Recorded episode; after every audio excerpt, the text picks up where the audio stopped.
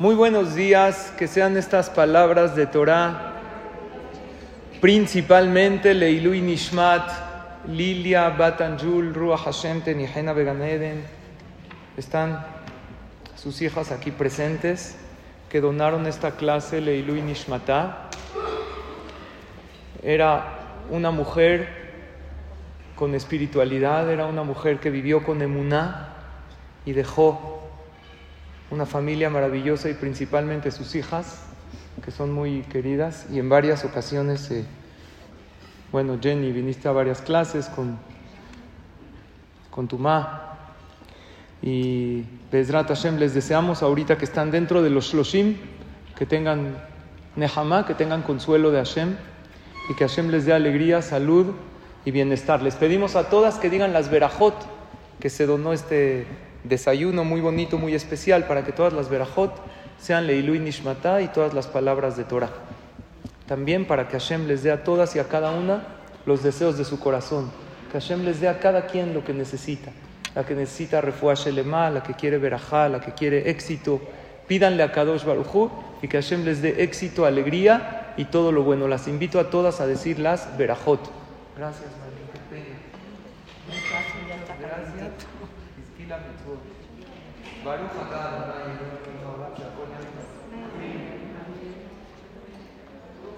Está hirviendo, no está calientito.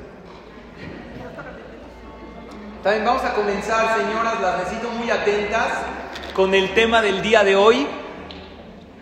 El tema de hoy lo denominamos, pongan atención, recuerda, lo mucho se vuelve poco por querer un poco más. El enfoque correcto en este tema nos puede cambiar la vida literal. Analicen lo que vamos a estudiar hoy y van a ver ustedes cómo, si llevamos a cabo este análisis, esto que vamos a estudiar el día de hoy va a cambiar nuestra vida para bien. ¿Qué significa esta frase? Lo mucho que uno tiene se vuelve poco por querer un poco más. La persona quiere más de lo que tiene, entonces lo que sucede es que no valora lo que tiene y lo mucho que tiene, ¿qué pasa? Le parece poco ante sus ojos. El Pirkei Avot es la Mishnah que habla de ética judía, lo dice en otras palabras. Es de Uashir, todas conocen este Pirkei Avot. Es de Uashir, Asameach Bejelko. ¿Quién es el rico, el que está feliz con lo que tiene? ¿Está contento con lo que Hashem le dio? La pregunta es, ¿no se puede querer más en la vida? Claro, querer es algo bueno, ¿sí o no? ¿No es lo que te motiva todos los días a pararte de la cama? Querer lograr algo, ya sea trabajo, ya sea algo para tu salud, ya sea educar a tus hijos. Luchar por algo, querer algo está bien. La explicación es así. Querer más es parte de la naturaleza humana y está bien. Lo que no está bien es dejar de valorar todo lo que uno tiene por querer lo que uno no tiene. Y hay gente que se la pasa la vida pensando y enfocándose en lo que no tiene y ya no valora y no agradece todo lo que ¿qué? lo que sí tiene. Les voy a poner varios ejemplos de la vida real, para que interioricemos esta idea. Y creo que esta es una de las clases que pueden cambiar nuestra vida. Porque por ahí alguien me estaba diciendo, es que jajam no puedo venir a la clase porque voy a un curso. Esto también es un curso maravilloso de superación personal. Y aparte que lo hacen ustedes, está de maravilla. Les agradezco a todas su asistencia. Les voy a poner un ejemplo. Alguien tiene una fiesta, imaginemos que tiene una boda, una boda de su hija, ¿verdad? Es una alegría muy grande, sí o no. Que todas vean a sus hijas, a sus nietas, a, sus a todos sus hijos e hijas en la jupa, con salud y mucha veraja. ¿Cuánto tiempo planean los padres la boda? Meses, ¿verdad? ¿Cuánto tiempo dura la boda? Desde el principio del banquete hasta el final. ¿Ocho horas? Te fuiste muy, muy largo. De 12 a 8. A mí me ha tocado venir a decir Shahrit los domingos, a las 9 de la mañana es Shahrit. Y aquí hay un salón de fiestas, yo llego como ocho y media, veo gente saliendo de la boda medio tambaleados así. ¿eh? Vamos a decir ocho horas dura el banquete, seis horas, siete horas. A la mitad de la boda hubo un desperfecto, se fue la luz. Se fue la luz por un minuto y medio. ¿Cuál es la reacción de los anfitriones? ¿Cómo? ¿Cómo puede ser? Van con los responsables, reclaman, arreglen esto ahorita mismo. Van, lo arreglan. Después de un tiempo se vuelve a ir la luz por otro minuto y medio. Están más angustiados. No es posible, muy bien. Por tercera vez se va la luz por otro minuto y medio. Y después ya todo se arregla, el banquete precioso. Yo les pregunto a ustedes, ¿cuál va a ser el tema después de la boda? Lo increíble que bailamos, lo bonito que la pasamos, la felicidad de la pareja, lo hermosa que estuvo la ceremonia que hizo aquí el jajam. No. Así es, es naturaleza humana. ¿Van a ver el álbum después de años? Acuérdate de la voz. Sí, pero se fue la luz. ¡Qué coraje! No debería de ocupar lugar. ¿Qué porcentaje? Tres veces minuto y medio son cuatro minutos y medio. ¿Qué porcentaje es dentro de ocho horas? Sin embargo, el foco, ¿dónde está? Ahí. Voy a un ejemplo poco más difícil. Una persona, Baruch Hashem, tiene dinero, tiene salud, tiene alegría, tiene amigos, no encuentra shidduch, se quiere casar, ya sea hombre o mujer. Y está, sus amigos ya se casaron, sus amigas, a ella no la invitan, y está tensa y está todo el día pensando y la invitan a una boda y se le revuelve el estómago. Dice, ¿yo cuándo me voy a casar? ¿Por qué Dios no me manda shidduch? Está bien que quiera shidduch, ¿qué es lo que no está bien? Pensar todo el día que no tiene eso. Bueno, pero tienes salud, tienes dinero, tienes casa. No, eso no vale. Si no tengo lo que yo quiero, nada de lo que tengo ya vale. Hay una pareja ya se casaron, no tienen hijos. Claro que hay que anhelar y hay que rezar por ellos. Pero ¿qué pasa con todo lo que sí tienen? ¿Ya eso ya no se valora? ¿Tiene hijos? No tiene parnasá. Claro, deseamos tener parnasá toba. Y todo lo que sí hay. Ahora, un ejemplo más duro. No tiene salud. Es muy difícil. Alguien que Barminan carece de salud. Que todos tengamos y gocemos de buena salud por 120 años. Pero yo les pregunto, alguien que no tiene salud, ya no tiene nada para valorar en la vida? Sí tiene. Si tiene a sus hijos alrededor, a mí cuando me toca visitar gente que está en una situación difícil, primero les digo, nunca hay que perder la esperanza en un milagro. Número dos, quiero que valores lo que sí hay. Tienes aquí gente que te quiere a tu alrededor. Eso es algo grandísimo. Tienes, no estás tirado ahí. Hay doctores que se están ocupando. Dios está contigo. Tenemos fe. Entonces sí siempre hay algo que valorar. Eso es mucho más difícil. Pero esto no es una novedad, es naturaleza humana. ¿Por qué digo eso? El ser humano cuando nace, ¿qué tan dependiente es de su mamá, un bebé? 100% dependiente. ¿Hasta cuándo? ¿Hasta qué edad? Se puede decir prácticamente que todo el primer bloque de la vida, cada quien a su edad, es totalmente dependiente. ¿A qué me refiero totalmente? Que si tú dejas a un bebé solo en una isla sin atender, se muere Barminan. Es 100% dependiente. No hay no. La semana pasada tuvimos a mis nietos en casa porque mi hija se fue de viaje. No, y tú todo como buen abuelito, claro, déjanoslos. Dos nietos chiquitos bebés de pañal. Una más, más grande que la otra. Pero ya se me olvidó que no hay dormir una noche seguida. Le dije a mi esposa, ¿a poco tuvimos bebés tan chiquitos? Yo no me acuerdo, yo para mí crecieron de seis años. ¿A qué horas? Aunque me dormía a la una de la mañana, si el bebé está llorando, hay que pararse a ponerle el chupón, ¿sí o no? Luego mi esposa, oye, ¿le puedes hacer la leche? Claro que sí. Ahora los hombres de por sí no encontramos las cosas aunque estén ahí. ¿Sí o no? Ahí está, dice, tiene razón. No es su esposo, yo también. Le haces la leche y entonces te paras con un ojo cerrado, otro abierto es que no está. ¿Cómo no está? Está ahí. Nada más le tienes que echar a la mamila. Son 100% dependientes de nosotros. Un animal, vamos a tomar un caballo, nace. ¿Cuánto tiempo es dependiente de su madre para vivir? A lo mejor unos minutos. Después ya está corriendo, no sé exacto, un caballo, estoy, puse el ejemplo. Puede ser unas horas, puede ser algunos días, pero ya, no unos años como nosotros. ¿Y eso qué provoca? El que seamos 100% dependientes de nuestros progenitores. ¿Qué nos provoca? Que nos acostumbramos desde que nacimos, pongan atención cómo funciona la naturaleza humana, a lo siguiente, vean qué círculo. Pedir, exigir, recibir. Si no hay, me pongo loco. Esto es cuando es bebé. Pero cuando crecen, intenta decirle a un niño no a algo que quiere. ¿Cómo se pone? Berrinche, enojo. Es mucho más difícil que a un adulto. Porque el niño como constantemente, desde pequeño, desde que nació, recibió, no entiende un no como respuesta. Y eso es parte de la educación. Es parte de la educación en la vida. Y por ser que el ser humano creció así, escuchen esto porque les estoy diciendo algo, que es un comportamiento humano natural. El ser humano lo lleva hasta Dios, eso. ¿Qué quiere decir? Quiero esto y quiero que Hashem me lo dé y lo quiero ya. Y que no se tarde porque ya lo llevo esperando mucho tiempo. ¿Y qué siente uno? Que Dios le debe. Así crecemos.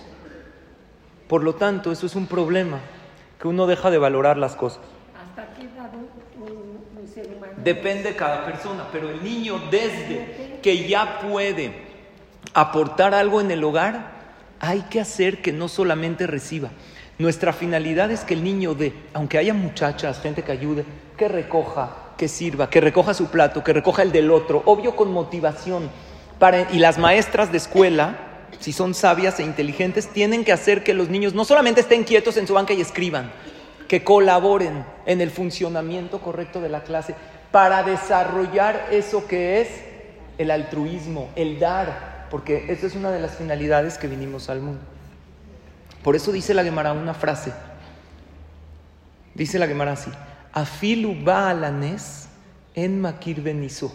Aún alguien que se le Dios le hace un milagro, él no reconoce el milagro, él no va a aceptar que es milagro, él que va a decir, fue natural. Oye, pero mira lo que pasa, no, van siempre a buscar uno una explicación natural a las cosas. Es la naturaleza humana, porque eso provoca que uno no agradezca. Pero si Hashem lo mandó, entonces le debo agradecimiento. Y Barminan en las cosas difíciles cuando suceden, ¿qué es más fácil? Decir me caí porque me tropecé, me duele el estómago porque me cayó mal, eso es lo más fácil. Me caí es que venía esquiando, estaba hielosa la montaña, se me cayó un esquí, me caí me lastimé. Es difícil decir Dios me lo mandó, porque si Dios me lo mandó, me tengo que preguntar qué quiere Hashem de mí, qué puedo mejorar, qué aprendí. Y eso es más difícil. Esa introspección no siempre es tan cómoda. Cuando hay un desastre natural, ¿qué dice la gente? No, pues se destruyó por el temblor. ¿Quién destruyó Acapulco? El huracán Otis. Porque si digo Hashem, tengo que empezar a analizar por qué. Que a lo mejor no llego al por qué, pero es un análisis que ya compromete. Por eso en la mañana, se para uno en la mañana y dice Modeani, y dice las verajot de la, las verajot de la mañana, señoras, déjenme decirles. Vieron que American Express hay un slogan, no vivas la vida sin ella, ¿verdad? Birkota Shahar, no vivas tu vida sin ellas. Es un haram, es una lástima empezar tu día sin agradecer. Ahora, ¿qué se nos pide agradecer en las verajos de la mañana? ¿Las cosas extraordinarias? No. Se nos pide en la mañana agradecer cosas que casi todo el mundo tiene. Vean. Casi todo el mundo, modean y le paneja, todos tienen, todos se despertaron hoy a un día nuevo. Hay poca gente que no, pero pues, pues ¿de qué voy a agradecer? Analicen, es algo impresionante. Porque a Jibrín poder ver, casi toda la gente ve. Estar libre, Matira Surim, estar erguido, Malvisha Arumim, tener ropa. No se está hablando de todo el vestidor lleno que tienes, esta ropa que tienes para ponerte. Anoten la Yaef Koach, que recargas pila al dormir, que puedes pisar tierra firme, que puedo caminar a Mejim de Gaber, puedo caminar sin ayuda de nada. Mucha gente, entonces, ¿qué estoy agradeciendo aquí? ¿Que no está uno Barminan parapléjico en una silla de ruedas? ¿Por qué agradecemos eso? Porque el agradecer lo cotidiano le hace ver a la persona que hasta lo cotidiano es Hashem. O sea, En el primer minuto del día se le dice a la persona, todo es un regalo. Dios no te debe nada. Y cuando uno analiza que Hashem no me debe nada, entonces todo lo que viene, estoy agradecido. Y es otra vida por completo. ¿Y qué pasa si valoramos las cosas que tenemos? Agradecemos. ¿Y qué pasa si agradecemos? Dice el alumno de Rab Nachman Mibreslev, se llama Rab Natan Mibreslev, dice así. Si todo el pueblo de Israel, ¿cuántos somos? 15 millones de Yehudim. Si todos nos comprometemos no a cuidar Shabbat, no a cumplir mitzvot, no, no a que no haya sinat hinam, simplemente todos agradecerle a Dios sin parar, ven a la tobu, ven a la ra, por lo bueno y por lo difícil, bevadai, ¿qué es bevadai? Con seguridad, hayumit batlim kolatzarut, se anularían todos los sufrimientos. Bejol Hagaluyot. Y todos los exilios que hemos pasado se anularían a la mitad. No, legambre, ¿qué es legambre? Por completo. va a Shelema. Dios no tendría de otra más que redimirnos. No puede Hashem, como que no puede, Él puso una regla en la naturaleza. Pero es imposible poner de acuerdo a todos los Yehudim. Pero puedo yo conmigo, conmigo mismo empezar a valorar lo que tengo. Ustedes díganme, ¿somos buenos para valorar? O malos para valorar. Somos pésimos. ¿Por qué? Porque la costumbre es que uno no valora lo que tiene. Si Barminan, una persona, tuvo un accidente de coche y todo estuvo bien, nada más que el coche tuvo que estar en el taller una semana. Y ahora sí está vuelta loca, a ver quién la lleva, quién le da ventón, ahora pide un Uber, no llega. En ese momento, ¿qué hace? Empieza a valorar el coche. Y todos los 10 años que tuviste coche, no lo valoraste. ¿Por qué? Porque lo tuviste, porque lo diste por hecho. Ahora, no saber valorar te quita calidad de vida, obviamente, pero además afecta tu relación con Dios. ¿Qué tiene que ver? Muy fácil. ¿Dios qué es? ¿Es lo máximo del mundo? Depende. Si todo lo cotidiano viene de Hashem, entonces ¿cuándo me está dando Dios? Todo el tiempo. Ahorita que mi corazón está latiendo, ahorita que yo estoy hablando, ahorita que estás escuchando, ahorita que estás sentada, que estás viva, que estás en el kni, ¿Cuánto tiempo te da Dios? 24/7. Entonces, ¿qué es Dios? Lo máximo. Pero si lo cotidiano es natural, como muchos pensamos, aunque somos gente de fe, bueno, esto es natural. Y nada más Dios me da lo muy grandioso y muy especial. Claro, Dios me dio mis hijos. Dios me dio, me dio esta alegría muy grande, este viaje muy bonito. Entonces, ¿Dios qué es? Bueno, normal. Porque no me da todo el tiempo. Si nada más tú atribuyes a Hashem las cosas muy grandes, y ahorita hablo de puras alegrías, sale que Hashem no es lo máximo del mundo que todo el tiempo me da, porque lo que tengo ya lo doy por sentado. Vamos a ver una generación en la Torah que cayeron en un error muy grande. Había una generación post-diluvio que hicieron una torre para guerrear con Dios. ¿Conocen la historia? ¿Cómo se llama? ¿La torre de qué? De Babel. Muy bien. Se reunieron las personas, hicieron una torre para guerrear con Hashem. Entonces Dios bajó desde el cielo y vio esta torre y dice la Torah, si no hay palabras de más en la Torah, vean qué lección de vida. Dice, Vayere de Hashem, ¿qué es Vayere de Hashem? Bajó Dios, Lirote Tair Bet Amigdal, para ver esta torre, Asher Banu Bene Adam, que construyeron, ¿qué es Bene Adam? Ben Adam, ¿qué es? Las personas. Pregunta Rashi, ¿qué es Bene Adam? Pues, obvio, ¿quién las construyó? Dice Rashi, Ela Benemi, Shema Beneg Hamorim Ugmalim. No eran animales, eran personas. Entonces, ¿qué es Bene Adam? Dice Rashi, Ela Bene Adam Rishon. Tenían los genes de Adam Rishon, el primer hombre de la historia. Que él tuvo muchas virtudes, pero tuvo un defecto muy grande que fue mal agradecido con Dios. ¿Cuándo Adama Rishon fue mal agradecido? ¿Quién sabe cuándo? ¿Cuándo Adama Rishon fue mal agradecido con Dios? Cuando comió del fruto prohibido. Y Dios le dijo, ¿acaso comiste del fruto prohibido? Hashem sabía que comió. Dios quería que Adán pida perdón. Y, ¿y ¿saben qué le dijo Adán a Dios? La mujer, no la mujer, la mujer que tú me diste, ella me dio del fruto. O sea, ¿quién tiene la culpa? No la mujer, tú, Hashem, porque tú me la diste. Yo te la di o tú me la pediste. Adama Rishon se la pidió a Hashem, porque estaba solo, por eso dice, los de la torre de Babel cayeron en esto, ¿por qué? Af fueron malagradecidos con Dios. Limbrod se rebelaron en contra de quién? Bemishe Ishpiam. Se rebelaron en contra de Hashem que les dio todo lo bueno, porque esto pasó después del diluvio. Y después del diluvio, ¿qué dijo Dios? Borrón y cuenta nueva. Vamos a comenzar un mundo precioso un mundo sin problemas. Ya suficiente tuvieron los del diluvio. Vamos a hacer una generación con abundancia, con verajá. Y en lugar de agradecer esa bendición, fueron y se rebelaron contra... Es paradójico, es paradójico, porque si alguien te da algo mucho, ¿qué sería lo lógico? Que estés más agradecida con esa persona. Pero no eres tú, no soy yo, es la naturaleza humana. El humano es complejo, no funcionamos como las matemáticas, dos más dos es cuatro tenemos complejidades en la mente. Mientras más recibimos, en lugar de agradecer más, menos valoramos. Y hay veces hasta nos ponemos en contra. Nos gana el Yetzerara. Y eso fue lo que le pasó. Lo de Adama Rishon, imagínense, un hijo le pide a su papá, papá, cómprame un coche. No, hijo, por favor, cómpramelo, cómpralo, quiero ir con mis amigos. Ok, con cuidado al manejar. Si sacas buenas calificaciones, ya tenía 18 años, ya puede tener licencia. Le compra su coche después de que el hijo le rogó. Un día sale todo alcoholizado del antro a 200 kilómetros por hora, se estampa con un árbol, Baruch Hashem, no pasa nada. Se salvó la vida, nada más se rompió unas costillas. Barminan eh, se fracturó. Llega el papá, le hablan de su hijo está hospitalizado. El papá deja todo, 4 de la mañana Va al hospital. Hijo, ¿qué pasó? El hijo lo ve al papá. No le dije estoy bien. Le dice por tu culpa. El coche que tú me diste, ese provocó el accidente. Entonces, el culpable de todo esto eres tú. No se responsabiliza. ¿Para qué les traigo este ejemplo drástico?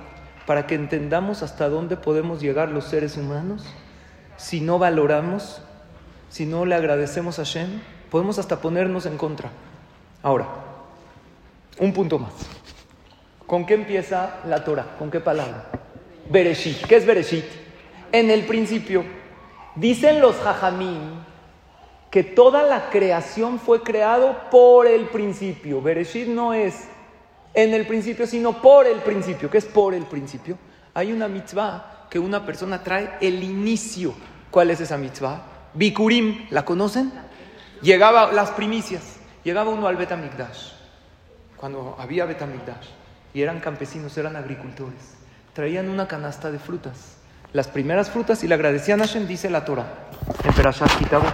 vas a venir con una canasta de frutas, y se las das al Cohen, no, no, no, no, no, mira lo que tienes que hacer, eh, alto. Vas a tomar el inicio de todos tus frutos, y los pones en una canasta. Y ve a Marta Elab, y tienes que decirle al Cohen todo esto.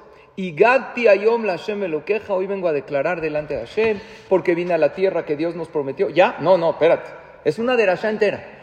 Toma el Cohen la canasta y le dices, eh, Labán quiso matar, Aramío Bedaví quiso matar a Jacob. Y espérate, no, no acaba ahí la derashá. Bajamos a Egipto. Estuvimos, sufrimos y Dios nos sacó. Los egipcios fueron malos con todo esto lo hicimos en la gada de Pesaj entre paréntesis. Nos eh, esclavizaron una derasha entera. son dos hojas de derasha. ¿Sabes dar clases o no? Yo tampoco. Hashem me pone las palabras. ¿Cómo voy a llegar con el Cohen a darle un shiur entero, una conferencia? Habla de todo, desde Labán, luego nos esclavizaron en Egipto. ¿Todo esto por qué? Dice Rashid dos palabras que nos van a ayudar a entender esto. Dice, ve a Marta ¿sabes por qué? Cuando traigas tus frutos al Beta Migdash tienes que declarar, She'eneja kafui toba. No soy mal agradecido.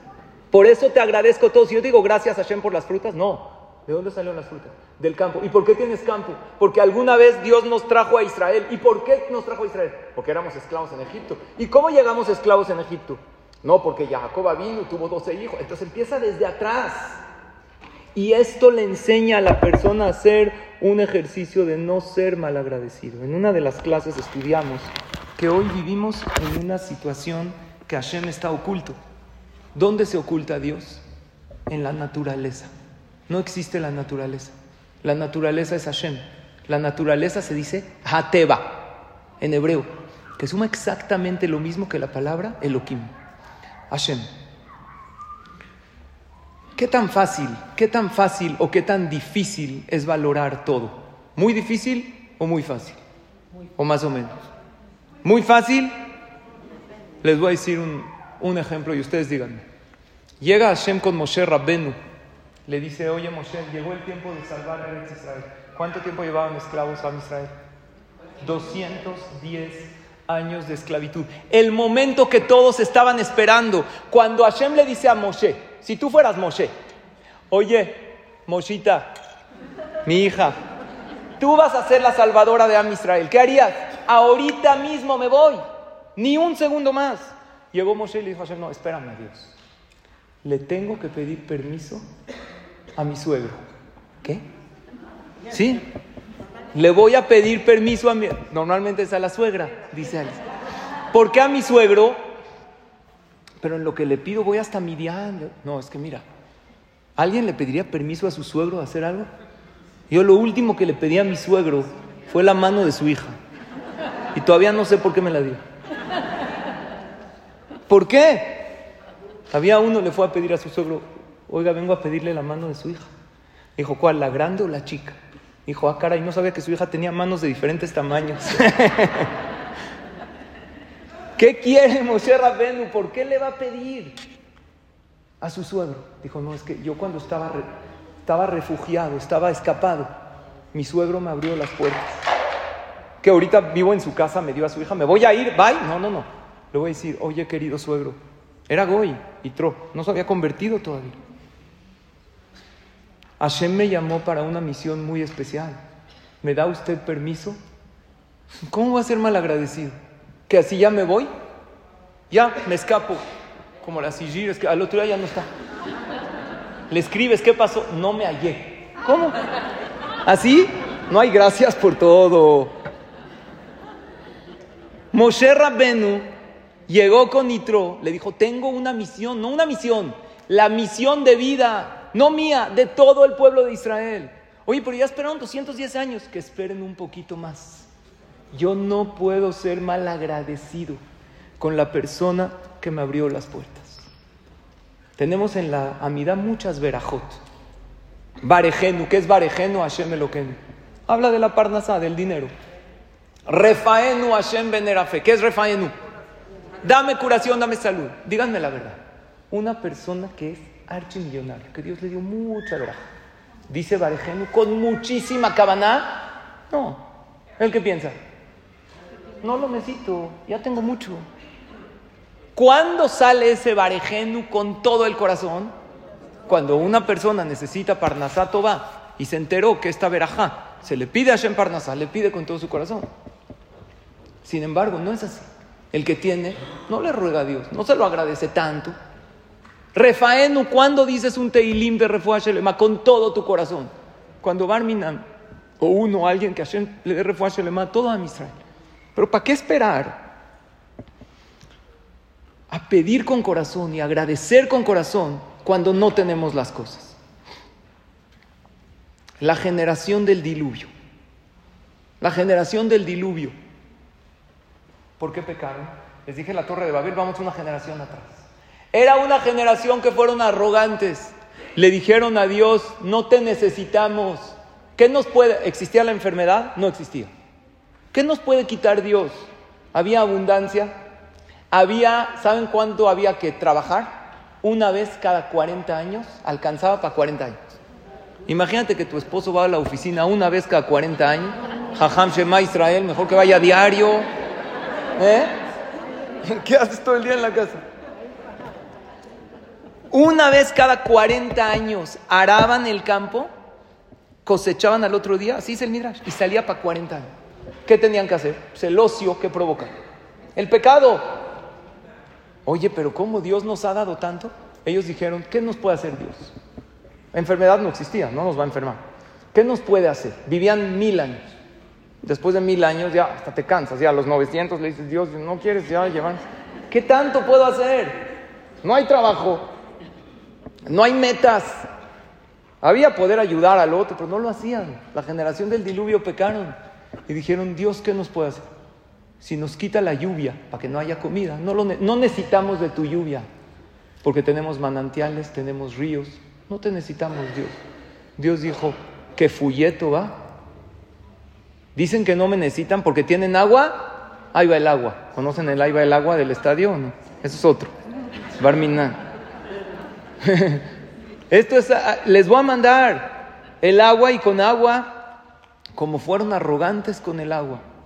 Entonces Akadosh Barujú los castigó con el agua. Hay una noticia de un hombre, la tengo aquí, algo increíble. Este hombre se llama Michael Sopestal. Este hombre ganó,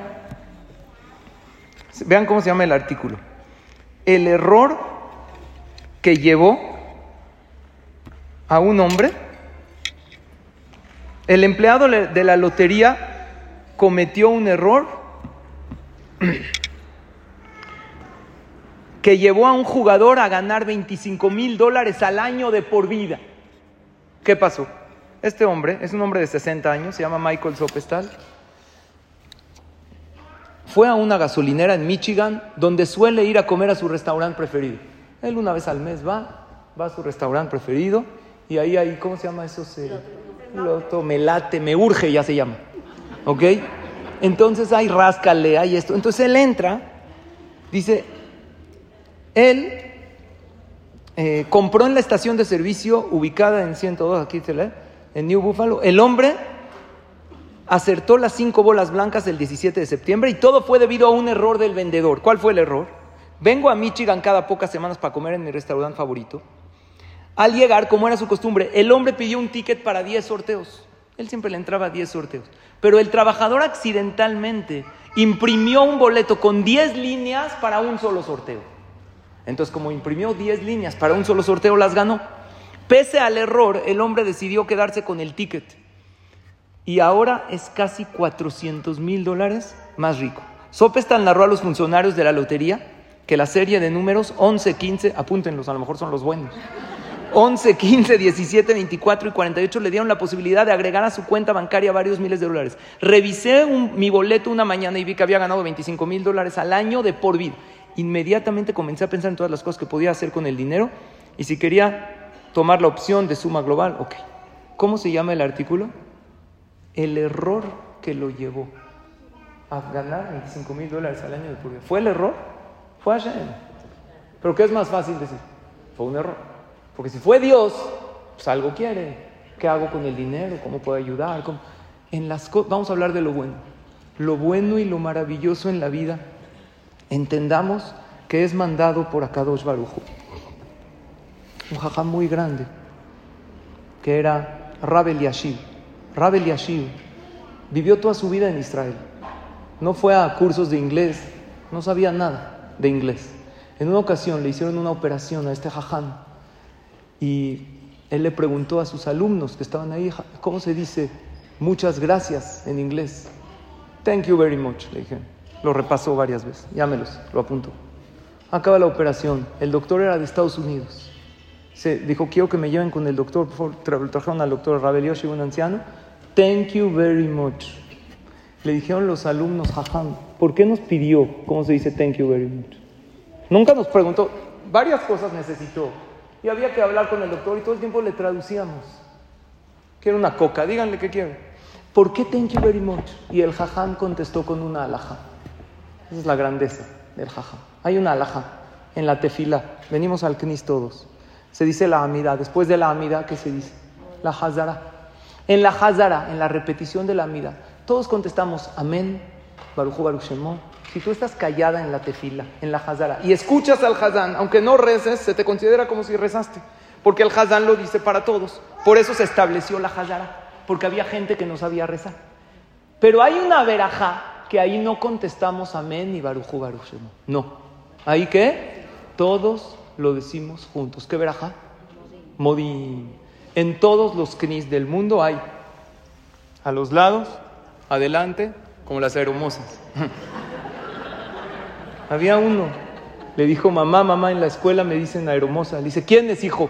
Ellos, ellos y ellos. ok. Tengo más de mamá, mamá. ¿Quieren o ya es tarde? Mamá, mamá, en la escuela, todos me molestan. tranquilo Johnson, no más lágrimas. es un champú para bebés, para los que no tienen. ¿ok? Bueno, mamá, mamá, en la escuela me echan queso, queso amarillo y chile. Ya, Nacho, tranquilo, no pasa nada. ya, seguimos, seguimos, la, menos chiste y más clase, ¿verdad o no? Entonces, ¿en qué íbamos? Mamá, en la escuela me dicen Ricardo Arjona. Le dice la mamá al hijo, ¿y cuál es el problema? Le dice, el problema no es problema, el problema es que me gusta.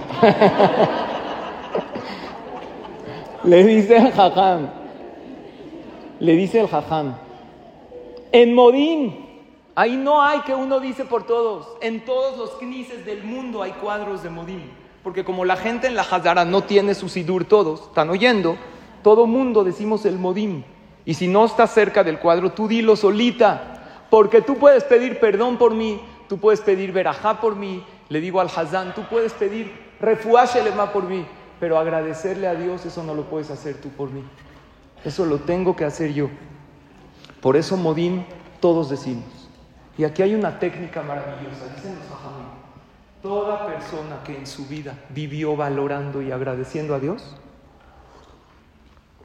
después de 120 años, cuando suba al Shamaim, aunque no sea el Matzadik, la Matzadeke, va a estar junto con los Malachim cantándole a Dios. ¿Por? Porque así como uno vivió aquí en esta vida, después les voy a dar una técnica. No la usen en contra de Hashem, pero escuchen bien. Si uno no cumple todas las mitzvot, puede llegar después de 120 años y decirle a Dios, Dios, la verdad sí, no cumplí todo, no respeté al sí, pero siempre te agradecí. Siempre valoré todo lo que me diste. Por lo tanto, hay una regla que tú pusiste en la Torah, que así como uno vive acá, uno está allá. Entonces, en automático, Hashem, ¿dónde va a poner a la persona? En el lugar más elevado del Shamayim. A lo mejor sus mitzvot no fueron suficientes, pero siempre tenía valoración en su corazón, agradecimiento en su boca y en su corazón. Y eso le provoca a la persona todas las verajot, porque saben, había uno que iba a ser a Aliyah, a Israel. No sabía hebreo, no tenía idea. Entonces dijo, me meto a estudiar, me voy en seis meses. Entonces a los seis meses encuentra a su amigo, le dice, oye, ¿cómo vas? Le dijo, ya estoy de maravilla, sé hablar francés increíble. Le dice, pero ¿por qué si tú vas a Israel? Le dijo, sí, pero el avión es Air France. Entonces tengo que pedir la coca, tengo que decirle a la señorita. Sí, pero ¿por qué aprendiste? ¿El vuelo cuánto dura? Dura 12 horas. En Israel vas a estar ahí, vas a hacer aliá. ¿Sabes cuál es el idioma celestial? El agradecimiento a Hashem. Apréndelo hoy, porque con ese se te van a abrir las puertas del Shamay, allá. Ese es el idioma que se maneja. Toble odot la Hashem. Siempre hay que, es bueno agradecerle a Kadosh Baruj porque los ángeles alaban a Kadosh Baruj Por eso dice el Ora Haim a Kadosh, que es Rabbi Haim de Natar. Hay un pasuk que dice, hay algo que tienes que recordar todos los días. Dice el pasuk, no olvides esto, se los digo en hebreo el pasuk. Bezaharta, et Adonai Elohech.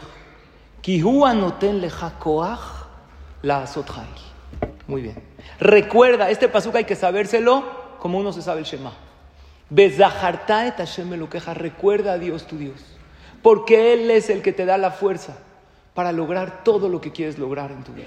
Dice el Orahaim que cuando una persona recibe un milagro de Hashem, hay un Yetzer hará especial que viene y se esfuerza para que olvides el milagro de Hashem, para que seas kofer betobatosh el makom, para que no reconozcas que Dios te hizo el milagro. Y por lo tanto regresa a este versículo.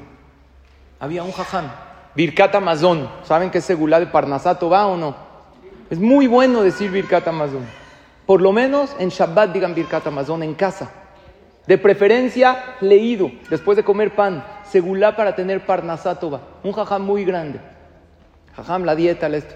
Si tú comes el pedazo de pan, son 30 gramos de pan, suficiente para decir Birkat Amazon, y es algo bueno para la persona, y ninguna mitzvah que uno hace le afecta a la persona.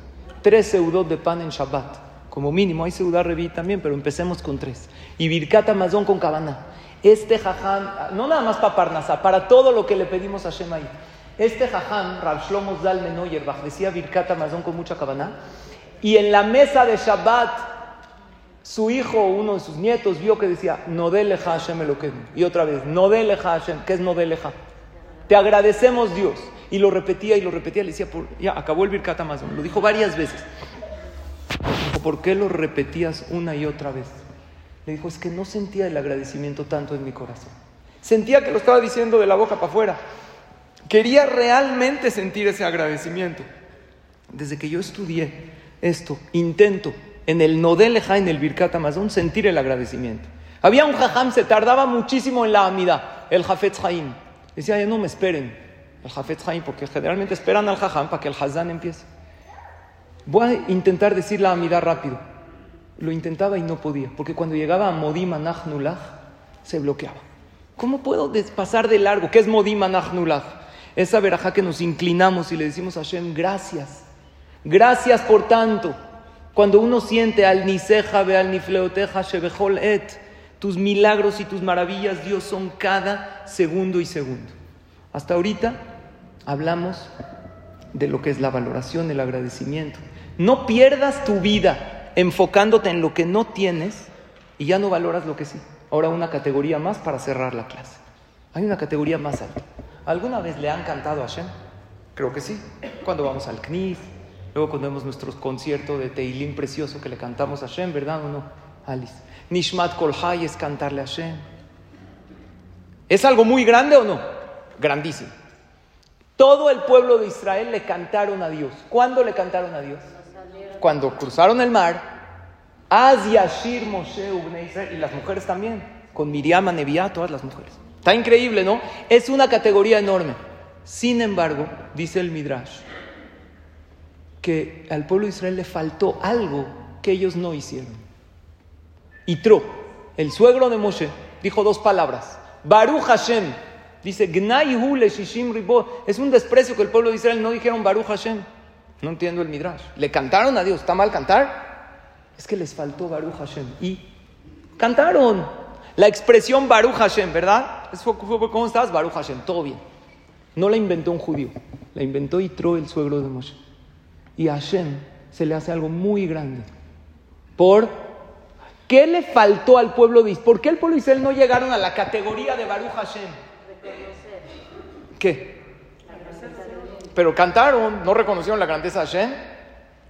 Y Tron no agradeció. ¿Qué? Sí, cantaron. Asia Shir Moshe Israel. Ok, hay quien explica así, es lo que ustedes dicen, que hay veces por hacer algo tan grande se te olvida lo básico. Cantaste, di Baruch Hashem, mételo en tu vocabulario, siéntelo. Hay un midrash que dice algo precioso. ¿Qué les dije antes? El Pirkei dice, ¿quién es el rico? El que está contento con lo que él tiene. Pero hay una categoría, no el rico, el rico de todos los ricos. No nomás está contento con lo que él tiene, está contento con lo que tienen los demás. Ve que alguien tiene algo bueno y en lugar de envidiarlo, alza sus ojos a Hashem y le dice, gracias Dios por darle a este Yehudi Parnasatova. Gracias Hashem por darle a él algo que yo todavía no tengo, pero te lo agradezco Dios. Y Tro cuando dijo Baruch Hashem, ¿de qué le agradeció? ¿De él? Baruch Hashem Asher Miyad Mitrai, Humillad Paro. ¿Quién entendió? Bendito Dios que los salvó a ellos, no a mí. Yo no era esclavo, pero Hashem los salvó a ellos. Una categoría muy grande que podemos acceder es ver lo bonito que tiene el otro, alzar los ojos a Dios y decirle gracias a Hashem. Yo trato de trabajar en esto, trato. Hay veces entre una casa preciosa. Gracias a Hashem por darle a un Yehudi una casa tan hermosa. ¿Y eso qué provoca? que en el cielo digan, tú también mereces. Yo las veo a ustedes y digo, gracias a Hashem que tienen un jajam tan cool para las... gracias a Hashem, ¿verdad o no? Por compartir juntos esto. La categoría más grande es que alguien le agradezca a Hashem por lo del otro. Y más grande todavía, escuchen qué categoría, que alguien que no tiene ve a alguien que sí tiene y le agradece a Hashem por lo que tiene él, ella. Una persona, una pareja quieren tener hijos y se entera Están haciendo su intento y tefilot y segulot y, y su esfuerzo médicamente hablando que hay que hacerlo. Se entera que su amiga se quedó embarazada. ¿Sabes qué categoría es decir gracias a Hashem que le mandaste hijos a esta persona? Que Dios Si Hashem le mandó a él hijos, riqueza, paz, seguro se lo merece. Es bueno, es buena, que tenga toda la veraja. Así es. Recuerden no ser el anfitrión de la boda, que por cuatro minutos que no hubo luz, toda la boda se fue a la basura. Porque hay muchísimas cosas que sí podemos valorar. Y así nos pasa. Tienes un coche, un rayón, rayoncito chiquito. ¿A dónde se va el ojo directo? Al rayón. Y todo el coche que está bonito. ¿Por qué no lo ves? Así de triste es la vida cuando uno se enfoca en la carencia y en lo malo. Si el enfoque es bueno, disfrutas más de la vida y tienes otra relación con Hashem. Resumen, lo mucho se vuelve poco por querer un poquito más. Cuidado en concentrarse solo en lo que quieres y no en lo que tienes. No desperdicies lo que tienes deseando lo que no tienes. Deséalo, pídelo a Hashem, pero disfruta todo lo que tienes. Agradece y educa tu mente a ver lo que sí tienes, porque tu nivel de abundancia será el mismo que tu nivel de gratitud. Y escuchen esto. ¿Cómo cambia la vida cuando la persona tiene un conocimiento de algo? Había un papá que tenía una hijita chiquita que recibió de regalo unas tacitas de té de plástico, ¿verdad? Con teterita y todo. Entonces el papá estaba trabajando en la casa y le dice, papá, ¿no quieres un té? Sí, claro, da un tecito. Era agua solita. El papá se lo toma, feliz. Está muy rico. ¿No quieres otro? Otro. El papá tomó agua, rico. No tan cal normal, fresca. Sacio. Después de cuatro tés, dijo, hija, ya no, gracias. Entra su esposa. Le dice, no sabes, mi vida, Miriam, mi reina. ¿Viste las tacitas de.? No sabes, me está preparando un té. Hazle uno a mamá. Entonces, Miriam, mamá, ¿quieres un té? Sí. Va y le trae el tecito. Y la mamá se pone a pensar y le dice a su esposo, ¿no te diste cuenta que el único lugar donde la niña es chiquita, el único lugar donde puede sacar agua, ¿de dónde es? Con el perdón de ustedes. Del WC. en ese momento el papá... Espérate, ¿qué pasó? En el momento que él se la tomó, ¿qué estaba? Oh. Ya pasó, la disfrutó. Pero le dieron un dato y le dijo, ¿de dónde la sacaste? Pues, pues, de ahí, ¿de dónde? Hay agüita solita ahí. Está bajito. ¿Eh? Se la tomó y le gustó. Pero cuando se enteró de esto, ¿qué pasó? Le dio asco, sufrió. ¿Qué pasa? Muy bien, un dato, una información extra puede cambiar no solo tu placer de lo que tienes, de lo que tuviste, de lo que ya disfrutaste. Disfrutaste de algo y te enteras que es malo. Hoy en día la nutriología con la psicología va de la mano. Hoy es la moda, vas nutrióloga y psicóloga, porque algo pasa que no puedo hacer la dieta. Y una vez leí que si tú ya te lo comiste, pero te estás remordiendo todo el día la comida, es que para qué me comí, te hace, te engorda más. Ya te lo comiste, di ya, Dios me lo mandó, seguimos adelante. Porque si le estás dando vueltas acá, tu cuerpo no lo metaboliza igual. Y así pasa con las cosas en la vida. Ya lo tuve, pero es que me enteré que él habló mal de mí y en la fiesta estabas disfrutando feliz. Pero todo ese placer ya se te acabó. Y el lado bueno, eso es lo que quiero que logremos el día de hoy. Tengo una vida normal, que me paro en la mañana, que voy, que camino, que veo, que tengo todo en la vida abre los ojos y ve lo grande que Akadosh Barujú te da. Y esta es la frase que quiero que nos acompañe. Tu nivel de abundancia será el mismo que tu nivel de gratitud. Agradezcamosle a Hashem de todo lo que Akadosh Barujú nos da. Quiero terminar, primero que todo, deseándole para que sea Leilu Nishmat Lilia Batanjul, a sus hijas que están aquí el día de hoy, que donaron esta clase Leilu Nishmatá, que saben que les tengo aprecio y respeto y cariño a todas y a cada una y a toda la familia. Que Hashem les dé salud, alegría y verajá. Y la Neshama de su mamá, que era una mujer de emuná, era una mujer que vivía con rezo, con tranquilidad en su corazón, con paz, se va a elevar mucho por esta clase de Torah que estudiamos. Digan todas Berajot y tenemos también una venta de unos boletos. No sé si nos quieres eh, explicar de un evento que no sé de qué es, aquí con Jemmy. Y Bedrat Hashem nos vemos. Eh, nada más no se paren, por favor. Nada más nos va a explicar. Eh, Así rapidísimo, no les quito